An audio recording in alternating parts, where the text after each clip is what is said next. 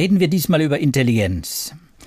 Weniger über unsere eigene, leider für viele Zwecke allzu begrenzte Intelligenz, sondern über die künstlich geschaffenen Intelligenzen, die längst dabei sind, die Welt grundlegend zu verändern und die Grenzen zu verschieben. Heute geht es um die Grenzen, die durch lernende Maschinen und die von ihnen verdauten Daten in der Erkundung des Kosmos gesprengt werden. KIs als kreative Problemlöser und Erkenntnisassistenten. Darüber reden wir heute. Und damit herzlich willkommen im Wissen-Podcast, liebe Zuhörer, an diesem 3. Juni 2022. Ich bin Joachim Müller-Jung. Ich bin Sibylle Ander. Wir sind beide Wissenschaftsredakteure der FAZ und der FAS. Ich bin Biologe, begleite die Klimaforschung und die Medizin. Und Sibylle ist Astrophysikerin und äh, Philosophin.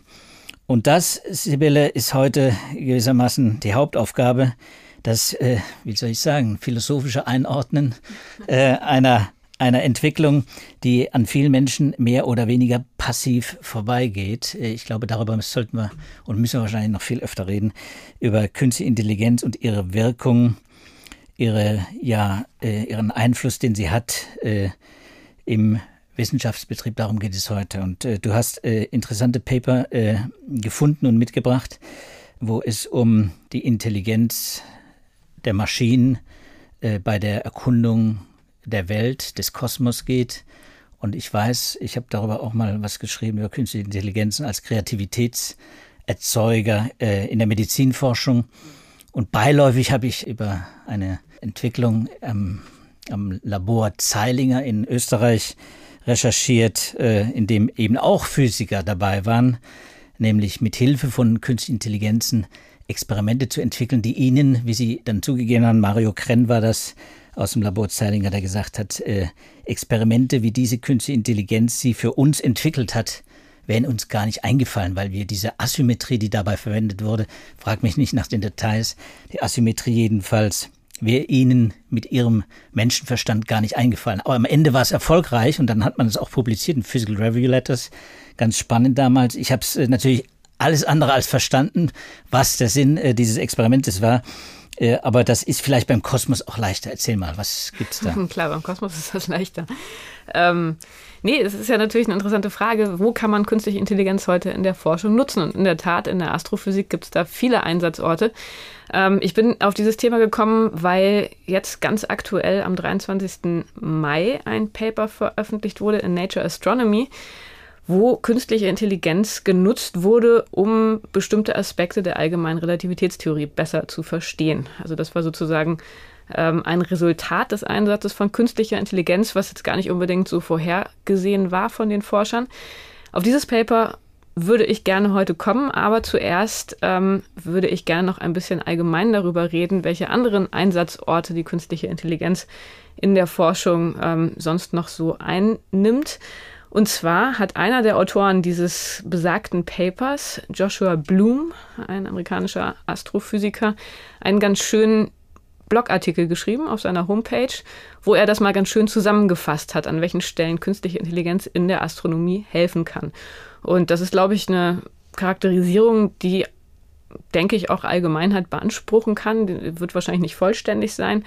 Ähm, aber er hat es erstmal aufgegliedert nach den klassischen Einsatzfeldern. Und ähm, da hat er drei genannt. Einmal das, was alle kennen, also dass durch künstliche Intelligenz Entdeckungen ähm, gefördert werden, einfach weil künstliche Intelligenz so schnell die Daten durchsuchen kann nach interessanten Ereignissen, viel schneller natürlich als wir Menschen. Äh, das zweite ist der Einsatz ähm, in Simulationen, also dass Simulationen beschleunigt werden können. Das ist ja auch ein großes Problem in der Astrophysik, dass die Simulationen oft sehr, sehr aufwendig und sehr zeitaufwendig sind und man da wirklich nach Wegen sucht, um die Rechenzeit zu verkürzen. Und das dritte Problem, das er nennt, ähm, das nennt sich im Fachjargon Inversproblem. Da geht es einfach darum zu gucken, welche theoretischen Modelle am besten zu den Daten passen. Also das sind so die drei Einsatzfelder, die er nennt. Und da hat er jeweils ganz schöne Beispiele verlinkt in seinem Blogpost, äh, die wir vielleicht mal ganz kurz durchgehen können, weil ich die eigentlich sehr instruktiv finde. Ähm, also erstmal dieses Feld Entdeckung, die mit künstlicher Intelligenz möglich sind. Das ist ja in der Astrophysik ein ganz, ganz großes Problem, dass wir auf der einen Seite Prozesse haben, die Millionen oder Milliarden von Jahren dauern. Da ist dann natürlich nicht so schwierig, die zu entdecken. Aber wir haben halt auch Prozesse, die dann nur kurzzeitig mal passieren, sowas wie eine Supernova-Explosion zum Beispiel.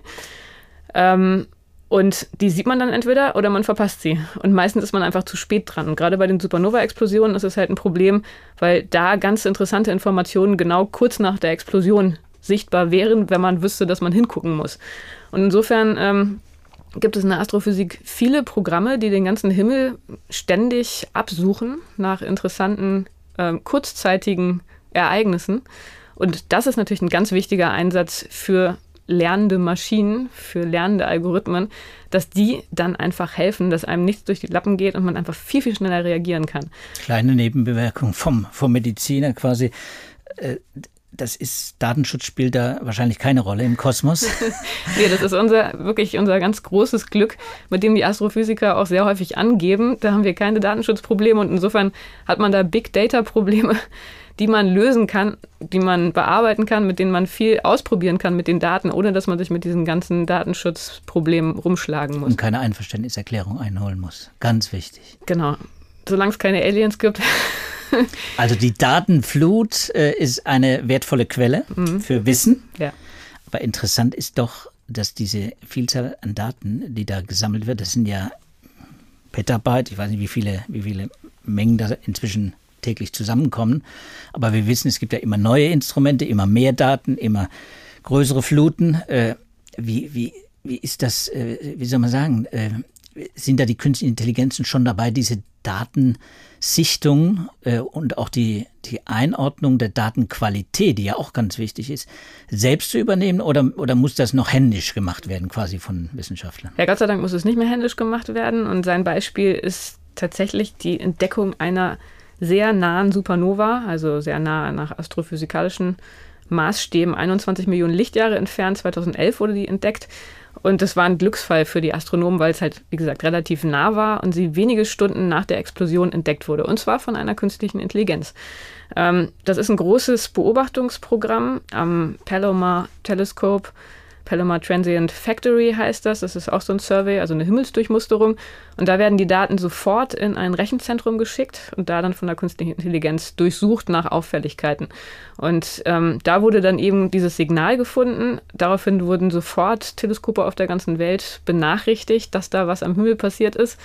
Und ähm, das war rechtzeitig genug, dass dann auch tatsächlich das Hubble Space Teleskop auch Beobachtungen ähm, ja, durchführen konnte. Und man da dann wirklich viel lernen konnte. Und das ist so ein typisches Beispiel. Es gibt natürlich auch viele Beispiele aus der Teilchenphysik, zum Beispiel beim LHC. Das ist ja auch so eine absolute Datenfabrik, wo man niemals die Chance hätte, dass Wissenschaftler das selber händisch durchschauen und durchgucken. Also immer, wenn man diese riesen Datenmengen hat, hat man natürlich ein großes Problem, weil man, ähm, ja, man muss erstmal wissen, wonach man sucht. Man muss Daten reduzieren, man muss ganz viel Daten wegschmeißen, damit man überhaupt eine Chance hat, dieser Daten Herr zu werden. Und wir Menschen sind dafür einfach nicht sonderlich gut geeignet. Und insofern ist das eine sehr, sehr naheliegende ähm, ja, Aufgabe für künstliche Intelligenzen, wo man aber auch noch sagen würde, da ist es jetzt mit der Kreativität auch nicht so weit her. Das ist halt einfach nur, dass, dass die einfach viel schneller und viel besser mit Daten umgehen können, da sehr, sehr hilfreich sind. Ähm, aber es ist jetzt nicht so, dass man sich da Angst, dass sie irgendwelchen Menschen da die Arbeit wegnehmen würde. Man kann eigentlich nur allen Doktoranden ähm, ja, alle Doktoranden beglückwünschen, dass sie es nicht selber machen müssen, dass man da jetzt Maschinen hat, die einem das abnehmen. Also gute Assistenten im, mit anderen Worten. Ne? Das ist das, genau. was ja in, bei der Sichtung von Röntgendaten durch die Radiologen ja auch inzwischen fast gang und gäbe ist, äh, dass man da Algorithmen künstliche Intelligenzen auch einsetzen kann und die zum Teil auch sehr überlegen sind bei der Sichtung dieser, dieser Bilder. Es sind Assistenzfunktionen, nicht ohne Intelligenz, weil jeder Assistenz hat und hoffentlich auch Intelligenz, aber aber äh, je, je, je, effektiver sie natürlich äh, dabei vorgehen, äh, desto, desto mehr kann natürlich am Ende auch für die, für die Wissenschaft dabei herausspringen. Genau, und dann der nächste Punkt, äh, das ist dann schon ein bisschen interessanter, das hatte ich ja schon gerade genannt, die Beschleunigung zeitaufwendiger Simulationen. Wissen wir ja, in der Astrophysik läuft nichts ohne Modelle und nichts ohne Simulation und die sind ziemlich komplex. Also wir haben da ähm, ja, Systeme, die sehr, sehr viel Feedback beinhalten, also sehr viele Wechselwirkungen. Das Strahlungsfeld wirkt auf die Chemie und die Chemie wirkt wieder auf das Strahlungsfeld zurück und das auf ganz kleinen Skalen, ähm, wenn man sich die Sternentstehung zum Beispiel anguckt, die dann aber wiederum auf ganz große Skalen auch zurückwirken. Also die Sternentstehung, die wirkt dann auf die Entwicklung von Galaxien zurück, aber natürlich wirkt die Galaxie als Umgebung auch wiederum auf die Sterne und das ist insofern alles sehr, sehr schwierig zu simulieren. Ähm, und gerade wenn man das Universum im Ganzen simulieren will, was wir ja mittlerweile sehr erfolgreich tun, muss man oft Entscheidungen treffen, ob man ein großes Volumen simuliert und dafür dann auf viele Details verzichtet oder ob man sich ein kleines Volumen nimmt mit viel Physik drin, ähm, wo man dann entsprechend die räumliche Auflösung hat, aber man hat halt einfach nicht mehr diese Informationen über die großskaligen räumlichen Verteilungen. Und ähm, das ist halt einfach ein Problem, das durch die Begrenztheit und die Zeit auf, den Zeitaufwand der Simulation zustande kommt. Und da ist eben auch eine Idee, dass man ähm, künstliche Intelligenzen trainieren lässt, ähm, dass sie auf großen, auf großräumigen Simulationen beispielsweise ähm, die Details ergänzen. Und das läuft, wie das ja bei diesen selbstlernenden Algorithmen ist, äh, auch in der Astrophysik so, dass sie ähm, das sozusagen ja wirklich beigebracht bekommen. Also sie haben so ein paar Vorbilder von wirklich aufwendig gerechneten Simulationen. Ähm, sie haben die Simulationen, bei denen die ganzen physikalischen Details rausgelassen wurden, die aber großskalig gerechnet werden. Und dann werden sie einfach ähm, angeleitet, immer wieder selbstständig zu versuchen, die Details zu ergänzen, ohne dass sie das alles aufwendig ausrechnen und ähm, dann mit den entsprechenden Belohnungsloops, dass dann jeweils geguckt wird, wie nah ist das dran an der richtigen Simulation und dadurch kriegen sie das dann tatsächlich hin. Also sie entwickeln dann äh, die Kompetenz, diese aufwendigen Simulationen sehr viel schneller, ja gewissermaßen nachzuahmen und die statistischen Informationen, die ja nun die, die sind, die die Wissenschaftler interessieren, zu, zu, einem erstaunlich hohen Grad wirklich zu reproduzieren. Und dadurch kann man enorme Rechenzeit einsparen und man kann viele Probleme lösen, die ansonsten ja einfach aufgrund der Rechenzeit, die man nicht hat, so gar nicht lösbar wären. Und da gibt es auch einige Beispiele. Ähm, also da hat er ein Paper von 2021 verlinkt, wo genau das gemacht wurde, dass man äh, eine kosmologische Simulation entsprechend durch künstliche Intelligenzen extrem viel schneller rechnen lassen kann. Genau, das war das zweite Einsatzfeld. Und das dritte Einsatzfeld, das ist das, was jetzt zu unserem Paper führt, ähm, dieses inverse Problem. Ähm, das ist ganz häufig sowas, was man im Prinzip in allen Wissenschaften ähm, antrifft. Also es ist ja so diese, dieses typische Problem, man hat verschiedene Modelle, also verschiedene theoretische Ideen, wie sich die Welt verhalten könnte.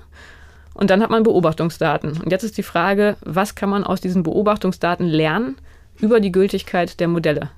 Und das klingt erstmal relativ einfach. Ähm, hat man ja irgendwie dann zugleich Beispiele im Kopf, was weiß ich, äh, wie schnell eine Schaukel schwingt oder wie schnell irgendwas auf den Boden fällt. Da ist es dann nicht so richtig schwierig. Man macht halt die Messung und man guckt, ob das zu den Gleichungen passt.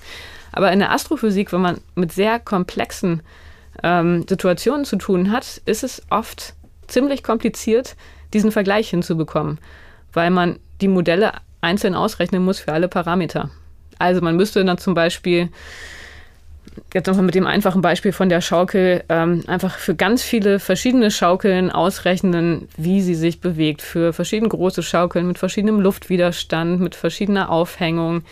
Ähm, und dann diese Daten, die man daraus bekommt, mit den Beobachtungsdaten vergleichen. Und in der Astrophysik, wie gesagt, ist es ein Problem, dass man das gar nicht für alle Parameter durchrechnen kann. Man kann nicht alles variieren. Man kann das nicht für alle möglichen chemischen Zusammensetzungen rechnen, nicht für alle Strahlungsfelder, für alle ähm, ja, für alle Gravitationsverteilungen und so weiter. Und insofern ähm, hat man da oft das Problem, dass man so ein bisschen im Dunkeln tappt dann zwar sagen kann, das passt vielleicht so ganz gut zu einem Modell, aber man kann halt nie ganz ausschließen, dass es nicht vielleicht auch noch andere Modelle geben könnte, die auch zu den Daten passen. Dass es Zufall ist im Prinzip. Das ja, dass es einfach uneindeutig ist. Also das ist, das kennen wir auch aus dem Alltag, wenn man jetzt zum Beispiel ähm, aus der Küche Gerumpel hört, dann kann es entweder daran liegen, dass ähm, die Katze vom Nachbarn durchs Fenster gekommen ist und in der Küche für Chaos sorgt, oder es kann sein, dass der Mitbewohner irgendwo gegengelaufen ist. Man kann es halt erstmal aus dem Geräusch vielleicht nicht ableiten. Und also das Geräusch an sich ist nicht ausreichend, um über verschiedene Theorien zu entscheiden. Und das hat man auch als Situation häufig in der Astrophysik. Und dann ist es ja schon mal eine gute Information, wenn man weiß, die Daten reichen eben nicht aus, um eine Aussage zu machen, es könnte das oder das sein. Ähm, und dass man sich nicht in falscher Sicherheit wiegt. Also das heißt aber, da geht dann der Weg der Erkenntnis gewissermaßen einen anderen Weg, als wir ihn klassischerweise ja kennen. Also Theorie, Hypothese, Theorie, äh, Beobachtung, Verifikation, äh, äh, Falsifikation. Im, Im, Prinzip geht es ja erstmal um große Daten zu sammeln, gewissermaßen Rechnungen anstellen zu lassen, auswerten zu lassen, sie interpretieren zu lassen durch die künstliche Intelligenz, sie zu vergleichen mit den Beobachtungsdaten und dann unter Umständen daraus Theorien abzuleiten, neu zu entwickeln, zu modifizieren. Äh, also das ist, da verändert sich ja auch etwas in der Wissenschaft, wenn ich das richtig sehe. Also die Ausgangsbasis der Daten ist ja dann ganz entscheidend. Äh, und zwar eben, ich habe es am Anfang schon gesagt, die, die, die Qualität der Daten ist ja auch entscheidend. Wir können ja nur die Daten auswerten, die wir auch erheben, also messen. Das, was gemessen wird, ist auch für eine künstliche Intelligenz sichtbar. Was darüber hinaus noch irgendwelche Prozesse, sei es das Rumpeln im Nebenraum, äh, vielleicht mit beeinflusst oder vielleicht sogar entscheidend, äh, entscheidend am Auslösen dieses Geräuschs war, äh, das ist dann unter Umständen gar nicht so einfach zu erkennen, wenn man keine Theorie hat. Hm. Naja, da würde ich jetzt immer sagen, das ist dann auch eine Besonderheit der Astrophysik. Das war ja die These, die ich in meinem Buch ausgeführt hatte, in meinem ersten, ähm, dass Astrophysiker so arbeiten wie Kriminalkommissare. Also ist irgendwas passiert, man findet Spuren und die Frage ist, was ist passiert? Und genau wie bei vielen Krimis ist das Problem, dass es oft nicht besonders viele Spuren gibt und man insofern dann Hypothesen entwickeln muss und es aber natürlich auch immer sein kann, dass nun gerade die Hypothese, die dem wahren Tathergang äh, entspricht, dass man die nun gerade nicht gefunden hat. Und das ist jetzt genau dann der Einsatzort für die künstlichen Intelligenzen, dass die viel, viel mehr Hypothesen im Blick haben, um mal in dem Bild zu bleiben, ähm, als man das vielleicht als Mensch hat und sie einem dadurch ähm, ja, auch besser vermitteln können, was man weiß und was man nicht weiß. Und das ist genau das, was äh, in diesem Paper gemacht wurde. Da geht es um das Auffinden von Exoplaneten. Also das war sozusagen die Aufgabe, die diese künstliche Intelligenz unterstützen sollte. Ähm, kann ich vielleicht ganz kurz erklären, wie das funktioniert. Es gibt ja verschiedene Arten, wie man Exoplaneten finden kann. Ähm, der Klassiker ist, dass man das über Lichtkurven macht, also dass man irgendwie einen einen Stern beobachtet und dann äh, läuft der Planet vor dem Stern vorbei und dadurch wird der Stern kurzzeitig verdunkelt. Also Exoplaneten, alle Planeten außerhalb unseres eigenen Sonnensystems, Ganz quasi, genau. Ne, die eine eigene Sonne haben. Mhm. Ja. So, das ist eine Möglichkeit, ähm, die sehr prominent ist. Eine andere Möglichkeit ist, dass man sich anguckt, jeder Planet hat auch einen Einfluss auf den Heimatstern äh, in einer gravitativen Art und Weise. Also jeder Planet zerrt sozusagen ein bisschen an seinem Stern. Und ähm, das Resultat dieses Zerrens, das kann man auch im Sternspektrum ähm, über Verschiebungen der Spektrallinien beobachten. So, das sind die beiden klassischen Methoden, um Planeten zu finden, Exoplaneten in fremden Sonnensystemen. Was natürlich ein wahnsinnig spannendes Thema ist, weil wir ja immer auf der Suche sind nach zweiten Erden und so weiter. Ähm, es gibt aber auch noch eine andere Methode, die auch sehr, sehr spannend ist. Und die beruht auf der allgemeinen Relativitätstheorie. Ähm, und zwar auf dem Mikrolinseneffekt.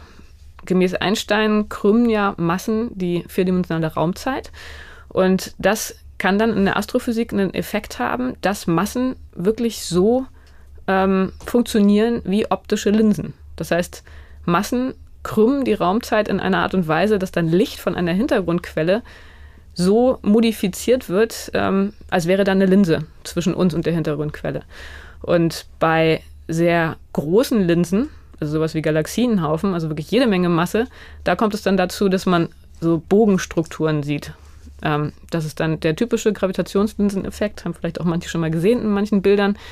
Ähm, bei kleinen Linsen hat man eben nicht diese Bögen. Man hat nur den Effekt, dass die Hintergrundquelle kurzzeitig heller wird, wenn die Linse davor läuft. Das ist was, was man relativ gut versteht mittlerweile. Also wenn man einfach eine kompakte Quelle hat, einen kompakten Stern, der äh, vor einer Hintergrundquelle äh, durchläuft, dann kann man das sehr gut berechnen, wie dann die Hintergrundquelle ähm, heller wird, kurzzeitig. Jetzt ist es aber so, und das ist das Spannende, wenn diese Quelle im Vordergrund, also die Linse sozusagen, wenn das ein Stern ist mit einem Planeten, dann sieht man das in der Art und Weise, wie die Hintergrundstrahlung ähm, verstärkt wird. Und äh, in der genauen, im genauen Verlauf dieser Verstärkung kann man auch einiges ableiten. Nicht nur die Existenz dieses Planeten, der den Stern umkreist, sondern auch äh, sowas wie Abstand und äh, Massenverhältnisse und so weiter. Also ganz, ganz verrückt, dass das echt funktioniert. Das wird jetzt auch angewendet und das war sozusagen der Kontext. Denn da hat man genau dieses Problem. Man hat eine Lichtkurve, also man sieht, da ist ein Stern, der kurze Zeit heller wird. Ähm, und dann muss man aus dieser Lichtkurve ableiten, was für eine Art von Linse diese ähm, Helligkeitszunahme verursacht hat. Also man hat Messdaten und muss dann anhand der allgemeinen Relativitätstheorie darauf schließen, was das für den potenziellen Stern und den Planeten, der da durchgelaufen ist, bedeutet. Und das ist schon sehr, sehr kompliziert. Das äh, kann man sich jetzt vielleicht schon denken. Allgemeine Relativitätstheorie ist ja sowieso auch ähm, rechnerisch ein bisschen unhandlich mit dem Tensorformalismus. Und ähm, ja, die Gravitationslinsengleichungen, die sind auch nicht so richtig einfach zu lösen. Und die sind insbesondere sehr schwer zu lösen, wenn es eben komplexe Linsen sind. Und das war der Punkt, wo die künstliche Intelligenz eingesetzt wurde. Und ähm, dadurch, dass sie wirklich sehr viele Lösungen berechnen konnte, ähm, hat sie zu einem viel besseren Verständnis der zugrunde liegenden Gleichung geführt. Und insbesondere hat sie gezeigt, dass eben manche Beobachtungen uneindeutig sind in ihrer Interpretation. Und das war etwas, was man vorher so noch nicht durchschaut hat und ähm, was jetzt auch nochmal ein ganz neues Licht auf schon bisherige Beobachtungen wirft, dass man dadurch sieht, ähm, Interpretationen von älteren Beobachtungen waren in dem Sinne unvollständig. Und da ist das Besondere, und das ist das, was auch der ähm, Co-Autor Joshua Blum hervorhebt, das Besondere, dass die KI eben nicht nur so einen Assistentenjob, wie du das genannt hast, eingenommen hat, sondern dass sie wirklich zu einer neuen Erkenntnis, zu einer neuen theoretischen Erkenntnis geführt hat. Und das ist natürlich das, was man sich dann langfristig wünschen würde, wobei sich wahrscheinlich manche Wissenschaftler auch ein bisschen davor fürchten, ähm, dass die KI eben nicht nur Assistent ist, sondern dass sie wirklich auch neue theoretische Erkenntnisse und Fortschritte mit verantwortet. Und das mhm. wäre natürlich sehr spannend.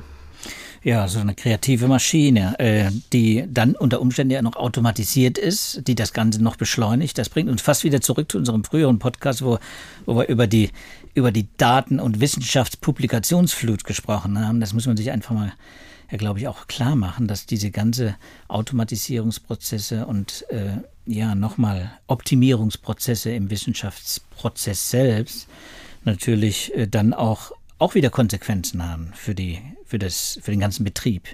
Also äh, es ist jedenfalls äh, sehr spannend. Ich glaube, äh, viel tiefer in die Relativitätstheorie äh, kann ich dir nicht folgen. Sibylle, du hast es wunderbar erklärt. Ich es sehr, ich habe es verstanden und ich finde es toll, was da äh, passiert. Und, und äh, ich muss ja sagen, äh, wenn es etwa um in der Biologie um um, um die Deutung äh, von äh, genetischen Zusammenhängen geht oder von molekularen Prozessen, die ja auch immer komplexer erscheinen. Stichwort Pandemie, Virus.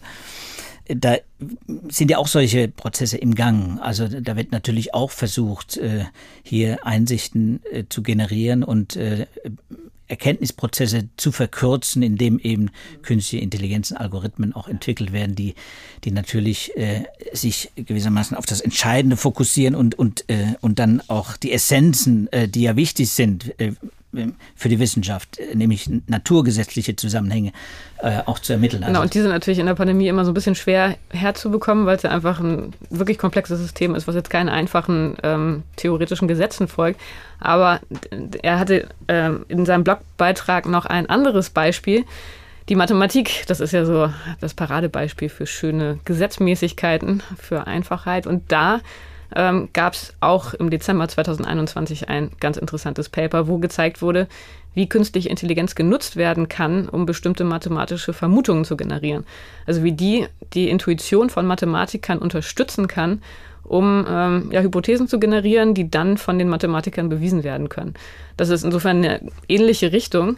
Ähm, und der philosophisch interessante Punkt ist dann natürlich, und äh, das erwähnt er auch in seinem Blogpost, das sind natürlich äh, Entdeckungen, wenn man so will, die dann für uns Menschen wieder gut verständlich sind. Also wenn wir dann so eine Vermutung bewiesen haben als Mathematiker, dann wissen wir, die künstliche Intelligenz, die hatte da irgendwie, hat uns auf eine richtige Fährte gebracht und das stimmt dann schon, was da rauskam. So, wir haben das sozusagen noch alles unter Kontrolle, wir können es selber verstehen. Genauso bei diesem Astrophysik-Beispiel. Ähm, da hat die künstliche Intelligenz diese Entartung, wie man das ähm, im Fachterminus sagt, also diese Uneindeutigkeiten in den Lösungen ähm, hervorgebracht. Und dann haben die Wissenschaftler das in einem zweiten Schritt auch selber aus der allgemeinen Relativitätstheorie ableiten können. Also haben dann gesehen, ja, das stimmt wirklich. Das, was die KI gemacht hat, das ist auch theoretisch fundiert. Das ist ja was, wo man sich dann irgendwie gut fühlt und wo man kein Risiko eingeht, dass die künstliche Intelligenz da irgendeinen Blödsinn produziert hat. Aber es äh, gab eine Diskussion, und das ist ganz spannend, äh, so vor zehn Jahren, ähm, mehr als zehn Jahren, wo die Frage war ja, was macht man denn eigentlich, wenn die KI auf der Grundlage von Daten irgendwelche Vorhersagen generiert und auch erfolgreich wiederholt generiert, ähm, die wir eben nicht auf so ein einfaches Gesetz reduzieren können. Also wo wir Menschen sagen müssen, wir wissen nicht, wie es zustande kommt, aber offenbar hat die, die künstliche Intelligenz jetzt irgendeine Strategie gefunden, um dieses System erfolgreich theoretisch zu managen. Ist das okay, erkenntnistheoretisch? Können wir das dann akzeptieren und sagen, okay, das ist dann offenbar was, was wir mit unserem begrenzten Verstand ähm, und mit unserem Problem, mit großen Datenmengen umzugehen, einfach nicht nachvollziehen können, aber wir akzeptieren das als gültige, belastbare Erkenntnis. Die Frage ist ja wirklich, können wir darauf verzichten? Naja, aber dann halt auch wirklich die Frage, ja, inwiefern gehen wir da nicht dann doch ein Risiko ein und was ist unsere Berechtigung, andersrum gefragt, als Menschen immer davon auszugehen, dass hinter allem irgendein einfaches Gesetz steckt. Und da sind wir dann natürlich schon wieder ganz tief in der Philosophie und in der Frage, wie Modelle funktionieren. Wir Menschen brauchen ja einfach immer Modelle, um die Kluft zwischen der Theorie und der komplexen Wirklichkeit zu überbrücken. Und ähm, KI braucht das in dem Sinne nicht. Und dann ist natürlich die Frage, wie gehen wir jetzt damit um? Und ähm, das sind Dinge, da haben wir natürlich heute jetzt nicht die Zeit dazu. Da haben wir nicht die Zeit, aber, aber äh, wir wissen, dass, dass sich äh, Experten auch damit beschäftigen, Gott sei Dank, äh, vertrauenswürdige KIs ist ja so ein Stichwort, das auch jetzt im Zusammenhang mit der Hannover Messe zum Beispiel aufgetaucht ist. Also das sind ja auch große Institute wie das Fraunhofer Institut für systemische Analyse und äh, Intelligenzforschung äh, dann äh, sich mit beschäftigt, zum Beispiel eben die Frage, wie kann man solche KI-Systeme evaluieren, dass, dass man auch tatsächlich weiß, hier handelt es sich nicht um eine Korrelation, die mehr oder weniger eben gebeißt ist äh, und vielleicht auch auf eine falsche äh, Fährte hin, hinführt äh, und auch äh, unter Umständen auch in der Lebenswirklichkeit, wenn KI ja überall äh, unser unser Leben beeinflusst, auch eine Rolle spielt, auch negativ uns, uns auch in Fallen lockt das muss ja verhindert werden. Also ich glaube, das ist äh, ganz wichtig, dass, dass da in dem Bereich noch viel, ähm, wie soll man sagen, viel Grundlagenarbeit eigentlich ist das, ne, im weitesten. Naja, und das ist, ähm, ich meine, das ist ja auch ein Problem, was wir schon viele Jahre begleiten, aber dieses Blackbox-Problem, wo man halt wirklich sieht, dass künstliche Intelligenz im Prozess des Lernens auch ziemlich einen Quatsch lernen kann. Und wenn man das nicht mitbekommt und dann die KI auf neue Probleme loslässt, kann das manchmal wirklich ja sehr tiefgreifend schlimme Konsequenzen haben. Das muss man immer im Auge haben. Das haben ja die Leute auch mittlerweile im Auge und entwickeln da Strategien. Das wäre nochmal ein Thema für einen eigenen Podcast. Aber es ist auf jeden Fall sehr, sehr spannend. Und was ich halt wirklich spannend finde, ist, dass es schon grundsätzlich funktioniert. Also dass KI auf der Grundlage bestimmter Daten zum Beispiel einfache mechanische Gesetzmäßigkeiten ableiten kann. Und das finde ich ist schon mal sehr spannend. Also da muss man sich natürlich auch nochmal im Einzelnen angucken, ähm, wie das passiert und welche Annahmen da reingehen. Aber das ist ja immer erkenntnistheoretisch so eine ganz grundlegende Frage. Wie zwingend sind unsere Gesetze? Könnte man das alles auch ganz anders sehen? Das ist dann ja auch wiederum eine Frage, die dann auch ähm, ja, in der Öffentlichkeit eine große Relevanz hat mit, dem, mit der Skepsis der Wissenschaft gegenüber. So sind physikalische Gesetze eine Glaubenssache. Ähm, da würde man dann sagen, wenn KI tatsächlich von sich aus auf der Grundlage von Daten auch zu was Ähnlichem kommt, ist schon mal ein interessanter Befund. Und ja, also insofern Thema, du merkst schon, ich kann mich da auf vielen Ebenen begeistern, weil da einfach sehr viele interessante Überlegungen und Fragen drinstecken. Naja, weil natürlich auch die Höhenflüge des menschlichen Geistes ja begrenzt sind und nicht nur die der künstlichen Intelligenz. Das heißt also, irgendwann müssen wir uns wirklich mit der Frage beschäftigen, das meinte ich ernst, diesen Zwischenruf, können wir darauf verzichten? Also Fortschritt ohne künstliche Intelligenz ist heute ja schon kaum noch denkbar in vielen Industriezweigen, in vielen Wissenschaftszweigen, in, vielen, in der Medizin zum Beispiel ist wahrscheinlich ohne künstliche Intelligenz wird es wahrscheinlich auch da in vielen Bereichen nicht bei komplexen Krankheiten, bei Therapieentwicklung, bei Diagnostik sowieso schon. Also äh, wenn wir ja kaum darauf verzichten können. Deswegen ist es natürlich für uns auch ein, ein spannendes Thema und deswegen werden wir da natürlich dranbleiben. Wir können das, äh, glaube ich, am besten immer in solchen Einzelfällen, in solchen Spezialbereichen einfach mal besprechen und es als Anregung sollte es auch verstanden werden wir werden die, die, die Paper, die wir jetzt vorgestellt haben, natürlich verlinken äh, und dann kann man sich da ein bisschen weiter informieren und äh, wir werden natürlich, und das machst du ja gerne, dann eben auch in, in unseren Wissenschaftsbeilagen ja auch darüber schreiben, regelmäßig.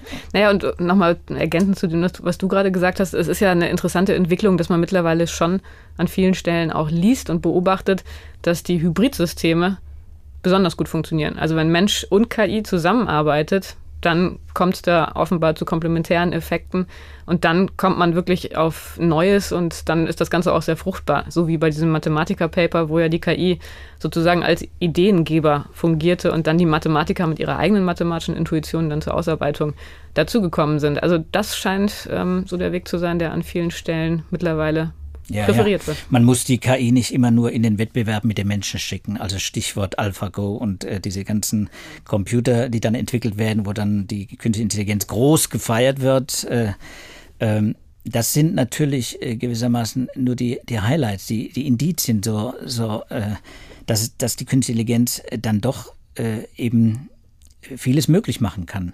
Aber ich glaube, am Ende geht es ja darum, das wirklich äh, zu nutzen und, noch die Kontrolle zu behalten. Und, und den Menschen, äh, das glaube ich auch, das äh, hören wir und lesen wir ja auch bei vielen Kollegen, auch die in verschiedenen Bereichen auch darüber schreiben. Ähm, äh, in vielen, in den allermeisten Fällen ist es ja äh, nicht über diese Hybridsysteme hinausgegangen. Also vollständig autonome künstliche Systeme gibt es ja noch ganz wenige. Das ist ja, äh, wie soll man sagen, das experimentell wird das natürlich gemacht, wie, wie neue Therapien in der Medizin, experimentelle Therapien. Aber äh, tatsächlich äh, ist der Mensch ja immer noch Gott sei Dank in der Kontrolle. Jetzt kommen die autonomen Fahrzeuge, äh, da kommen autonome Vehikel, also auch, auch Drohnen und sowas, äh, was ja auch was ja auch viele Ängste äh, bereitet. Äh, äh, da sind natürlich die nächsten Stufen äh, dann vielleicht dann erreicht, wo man auch über diese Frage dann auch nochmal genauer äh, diskutieren muss. Hybride Systeme, will man das denn auch, wenn solchen Kampfdrohnen sollen die gesteuert werden von Menschen oder kann man sie eine künstliche Intelligenz überlassen? Aber das sind Debatten, die wir hier jetzt, glaube ich, heute gar nicht führen. Sibylle, ich glaube, das war's für heute. Wir schließen damit unseren heutigen Podcast FAZ Wissen. Ich wollte mich noch für eine Hörerzuschrift bedanken und zwar ein Hinweis, dass unser Podcast auf der Webpage vielleicht nicht immer so gut aufzufinden ist und dass das erklären könnte, dass wir in der letzten Woche gar nicht so viel Post bekommen haben. Das ähm, haben wir jetzt daraufhin nochmal besser im Auge. Sehr netter Hinweis. Vielen Dank. Ich habe jetzt leider den Namen nicht aufgeschrieben, aber da habe ich mich gefreut. Sehr schön. Und äh, wir freuen uns natürlich auch grundsätzlich über Anregungen und Kommentare, die dann bei uns ins Postfach äh, geschickt werden sollten. Wissenschaft.faz.de, Stichwort äh, Podcast. Ach, und äh, wir können, wobei ich dir da glaube ich, du weißt es noch gar nicht, aber wir hatten ja einmal eine Hörerzuschrift ähm, mit dem Wunsch, dass wir mal über die Zeit reden. Zeiterfahrung, ähm, vielleicht auch physikalische Zeit. An dem Thema bin ich jetzt gerade dran. Ähm, im Kontext der Pandemie, da gab es jetzt einige neue Studien und da würde ich jetzt schon mal in Aussicht stellen wollen, es sei denn, nächste Woche gibt es noch ein ganz anderes brennendes Thema. Aber es könnte gut sein, dass wir diese Versprechung, die wir schon mal irgendwann im Podcast geäußert haben, in der kommenden Woche endlich einlösen und über die Zeit sprechen. Wenn uns die Pandemie nicht doch wieder einen Strich durch die Rechnung macht. Du weißt, die GA5 ist im Umlauf. Mich drängt es natürlich da auch, aber wir werden dann ganz bestimmt nicht in, in Wettbewerb äh, treten. Ähm, die, die Pandemie ist auch, äh, wie soll man sagen, und nicht unser Lieblingskind, aber es ist jedenfalls ein, eines unserer Dauerthemen, unser Evergreens und das werden wir nicht aus den Augen verlieren können. Also wir werden dabei bleiben müssen. Andere verdrängt, andere äh, wollen sich da ganz rausnehmen aus diesem Thema und wollen es in den Hintergrund rücken. Wir, jedenfalls meine Verantwortung ist jedenfalls äh, nicht so. Wir wollten äh, dabei bleiben und wir versprechen auch da bei dem Thema zu bleiben. Wenn Sie Anregungen also auch zum Thema Corona, wenn Sie Fragen haben, dann schreiben Sie uns eben auch unter wissenschaft.faz.de.